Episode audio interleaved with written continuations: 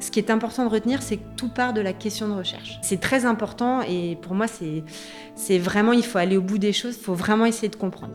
On a cette relation qui est extrêmement intéressante avec les médecins au début, qui nous expliquent, qui sont souvent en plus passionnés par ce qu'ils font et leurs questions de recherche. Et, euh, et c'est passionnant. Bienvenue dans Les métiers de la recherche, la troisième saison de médecine, sciences et recherche clinique podcast proposé par la direction de recherche et enseignement de Ramsey Santé. Certains sont bien identifiés par les patients, d'autres sont assez récents ou plutôt méconnus.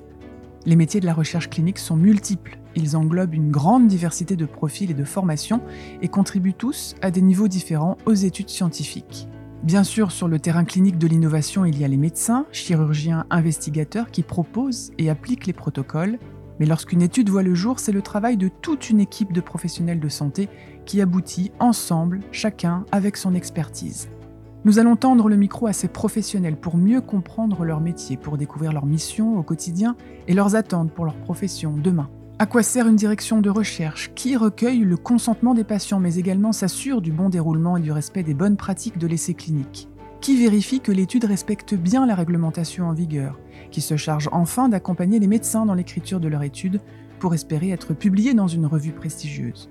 Zoom sur ces femmes et ces hommes, maillons indispensables à la chaîne de la recherche.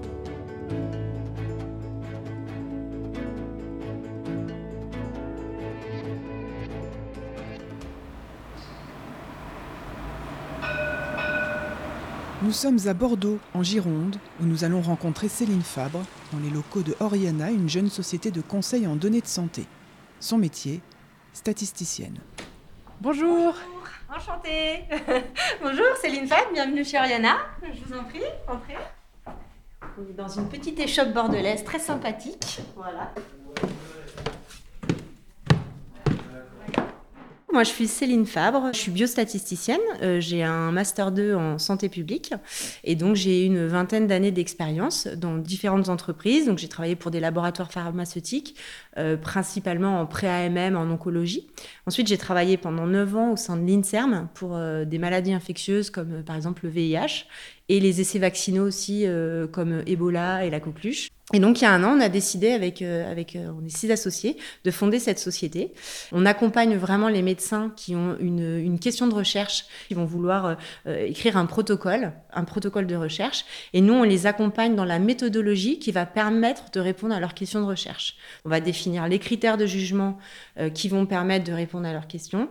Et puis, on va aussi les accompagner dans toute la méthodologie statistique, le schéma de la recherche que l'on va mettre en place une fois que les données vont être collectées et recueillies, nous, on va faire l'analyse des données et on va participer aussi à la valorisation de ces données au travers de la rédaction d'articles. Donc vous intervenez au départ et à la fin, on peut dire. Tout à fait. Et c'est vraiment une partie qui est extrêmement intéressante, c'est-à-dire d'avoir cette continuité dans les projets, dans les études, euh, de vraiment être là au début, de participer. On pose beaucoup de questions pour vraiment comprendre, alors avec notre niveau et notre niveau de connaissance, bien sûr on n'est pas médecin, mais c'est très important et pour moi c'est vraiment, il faut aller au bout des choses, il faut vraiment essayer de comprendre, il n'y a pas de questions belles et on a cette relation qui est extrêmement intéressante avec les médecins au début, de, qui nous expliquent, qui sont souvent en plus passionnés par ce qu'ils font et leurs questions de recherche c'est passionnant. Comment se constitue cette première étape, ce premier échange avec euh, le médecin? Ce qui est important de retenir, c'est que tout part de la question de recherche. La question de recherche, il faut absolument bien la définir. Et une fois qu'on a une question de recherche et un objectif principal de notre étude, ça va permettre de faire découler toute la méthodologie. On va ensuite décrire donc euh, un design, un schéma de recherche, un critère de jugement. Et une fois qu'on va avoir ça, on a aussi les hypothèses des médecins. Donc c'est là que c'est très important de discuter avec eux parce que du coup, ils vont nous dire alors moi, je pense que mon traitement, mon dispositif, ma chirurgie, ma technique euh, va augmenter, par exemple, va baisser le taux de complications qu'on va avoir. Euh, c'est une nouvelle technique. Et puis moi, j'ai observé dans ma pratique courante, j'ai l'impression d'avoir beaucoup moins de complications. Donc là, c'est très intéressant. Et on va lui dire, bah, on va faire une revue de la bibliographie qui va prendre en compte bah, ce qui se passe dans la réalité. C'est-à-dire que dans cette pathologie-là, on s'attend à tant de taux de complications. Et lui, il va nous dire, ben moi, je pense que je vais pouvoir diminuer de 5%. Et à partir de ces hypothèses, nous, en tant que statisticiens, il y a un premier accompagnement qui est de dire, d'accord, si vous voulez démontrer cette différence, il va falloir tant de patients. Parce que ça, c'est aussi extrêmement important dans notre métier. à tout point de vue, c'est recruter les patients pour pouvoir répondre à la question de recherche. Donc c'est important, c'est un calcul de taille d'échantillon, un calcul de nombre de sujets nécessaires, parce qu'on ne va pas exposer euh, plus de patients que nécessaire pour répondre à une question. Est-ce qu'on peut revenir, si vous voulez bien, sur la façon dont vous collaborez avec euh, la direction recherche et enseignement de Ramsey Santé? On a des premiers projets qui sont des aides ponctuelles. Donc là, ce sont vraiment euh, des médecins qui ont des questions de recherche, qui ont par exemple le suivi de, leurs patients et qui ont vraiment, c'est vraiment une, petite, une petite étude en fait, assez rapide. Ils veulent valoriser leurs données et donc, euh, donc on les accompagne pour faire vraiment du coup la statistique. Il y a un petit peu moins de méthodologie du coup dans ces, dans ces aides ponctuelle. Euh, et ensuite, il y a ce qu'on appelle les, campagnes d'appel à projet. Le groupement enseignement et recherche de Ramsay nous mandate et donc vont nous soumettre euh, voilà, 4, 5, 6 projets. Et là, euh, c'est à nous de commencer à faire ce, travail. Donc, on, a justement les médecins avec qui on va travailler sur ce projet de recherche. Et là, le, le point de départ, c'est un appel téléphonique avec ces médecins pour justement qui nous réexpliquent parce que bien sûr qu'on a les documents, mais nous, on a besoin euh, voilà, d'avoir, de commencer à avoir des questions. Il y, a, il y a souvent plusieurs, il peut y avoir une seule réunion parce que le projet est extrêmement clair et qu'on a toutes les réponses euh, voilà, pour commencer la rédaction du protocole. Et parfois, ça met un petit peu plus de temps parce que la question de recherche est plus compliquée et qu'il y a plusieurs possibilités. On fait de la méthodologie, donc il y a, plusieurs moyens de répondre à une question de recherche. Notre objectif, c'est de trouver la, manière la plus adaptée, la, méthodologiquement la plus correcte de répondre à cette question. Donc, ça peut amener à plusieurs échanges avec le médecin. Vous êtes constamment en échange avec, euh, avec les médecins, en fin de compte euh, moi, je trouve ça passionnant d'avoir justement euh, cet échange avec euh, cet aspect clinique, de comprendre les données. on n'est pas là juste pour produire des données, ce sont des données de santé avec un intérêt public. Donc, c'est extrêmement intéressant d'avoir leur retour parce que nous, des fois, on n'a pas ce, Voilà, on voit les données, on se dit, ah, ça.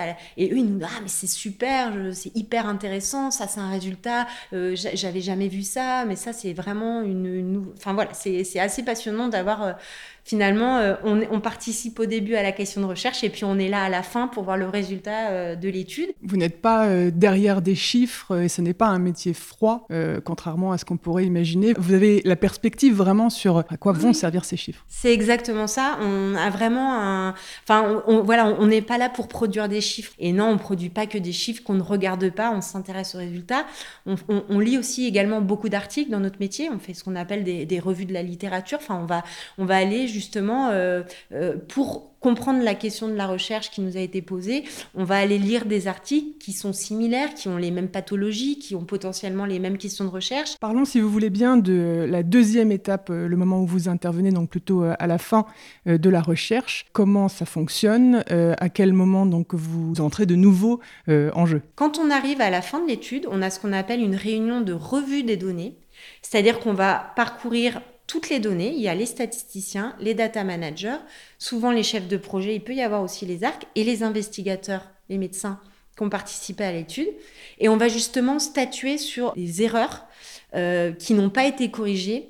Et nous, en tant que statisticiens, on va pouvoir donner l'impact euh, de ces erreurs dans les données que peuvent avoir sur l'analyse. Et on va prendre des décisions avec l'accord du médecin. Nous, on est là pour vraiment expliquer quel va être l'impact de ces erreurs euh, sur l'analyse des données. Et une fois que cette réunion de revue des données, on a pris des décisions et là, on va ce qu'on appelle, on va geler les données. C'est-à-dire qu'on ne touche plus aux données. C'est terminé, la base de données gelée et elle est prête pour être analysée. Vous voulez que je fasse visiter Oui, s'il vous plaît. Ok, je vais faire monter.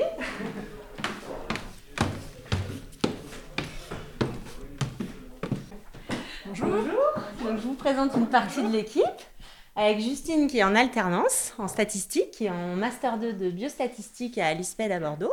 Je vous laisse vous présenter. Alors bonjour, je suis Justine Rémia. Moi, je suis alternante chez Oriana depuis euh, fin septembre et en même temps, je suis en master 2 euh, santé publique à l'ISPED. Est-ce que vous pouvez m'expliquer ce que vous faites? Donc ligne de code. Et c'est ça. Alors là, je suis en train de regarder pour faire une application euh, qui sera en interne dans chez Oriana pour aider en fait à comment dire indexer tous les projets qu'ils ont déjà mis en place et pour pouvoir aider euh, quand ils établissent de nouveaux protocoles en fait ce soit un moteur de recherche qui les aide à dire vous avez déjà fait ça, vous avez utilisé tel questionnaire ou ce genre de choses. Et ces métiers-là que vous visez, donc vous êtes encore étudiante, euh, c'est des métiers qui vous trottent dans la tête depuis longtemps. Et qu'est-ce qui vous plaît là-dedans? Alors, depuis longtemps, non. Parce que quand j'étais en maths, les biostats, on ne nous les vendait pas comme quelque chose de mathématique. Moi, j'ai arrêté mes études. C'est à ce moment-là que j'ai trouvé la biostat. Et j'ai repris pour faire biostatistique. Donc, j'avais vraiment ce projet-là en tête. Et ce qui me plaisait, c'est de pouvoir, en fait... Euh, bah, on reste un peu dans les mathématiques, on a de l'informatique, et en même temps, on garde toujours un lien avec la santé, et avoir l'impression d'aider, euh, même si on est que derrière nos écrans, on, aide à faire avancer la, la santé, la, recherche médicale. Voilà. voilà l'équipe. C'est important pour vous de transmettre ce métier que vous aimez tant? Oui, tout à fait. On essaye de, transmettre euh, notre passion de la statistique, euh, les méthodes euh, qu'on utilise et, de, vulgariser aussi parce qu'on on trouve que c'est sympa justement, c'est des métiers peu connus, donc c'est chouette, c'est vraiment des métiers intéressants. Donc on prend des stagiaires, même si on est une jeune société qui a qu'un an. Et là, on a actuellement donc Justine. Et, et, et moi, je trouve ça, c'est l'avenir. Enfin, je trouve ça super de pouvoir justement que les jeunes soient dans leur formation théorique, mais qu'ils aient aussi une partie de vie d'entreprise, de cas concrets. Et puis, et puis pour nous, c'est super de voir des jeunes motivés qui, et de leur transmettre justement notre passion du métier. Donc ça, vraiment, ça nous tient à cœur. et Justine est super. Quelles sont les qualités selon vous pour euh, exercer le métier qui est le vôtre? Euh, Je dirais de la curiosité peut-être, euh, d'abord de vraiment vous poser une série de questions euh, intarissables presque aux médecins déjà pour commencer. Oui, clairement de la curiosité parce que il faut justement aimer lire, s'intéresser à des choses qu'on ne maîtrise pas forcément. Euh, voilà, donc c'est sûr que la curiosité, c'est une... mais la rigueur est aussi extrêmement importante.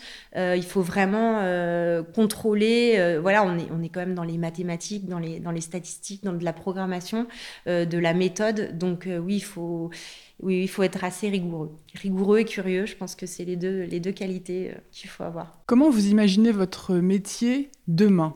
Quelles évolutions euh, vous percevez ou vous souhaitez? Euh, c'est un métier qui est en constante évolution.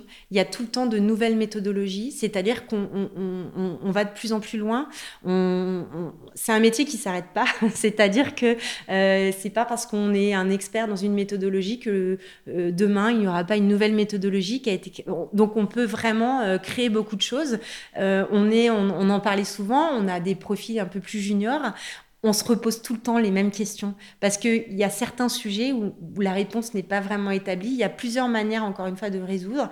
Et, euh, c'est passionnant. voilà, c'est incroyable parce que ça ne s'arrête jamais. Ça s'arrête jamais. Je suis ravie d'avoir pu parler de ce métier qui est, encore une fois, passionnant. Donc euh, j'espère que ça créera des vocations. Merci beaucoup. Au revoir. Retrouvez tous les épisodes du podcast Médecine, Sciences et Recherche cliniques sur le site internet de la direction Recherche et Enseignement Ramsey Santé.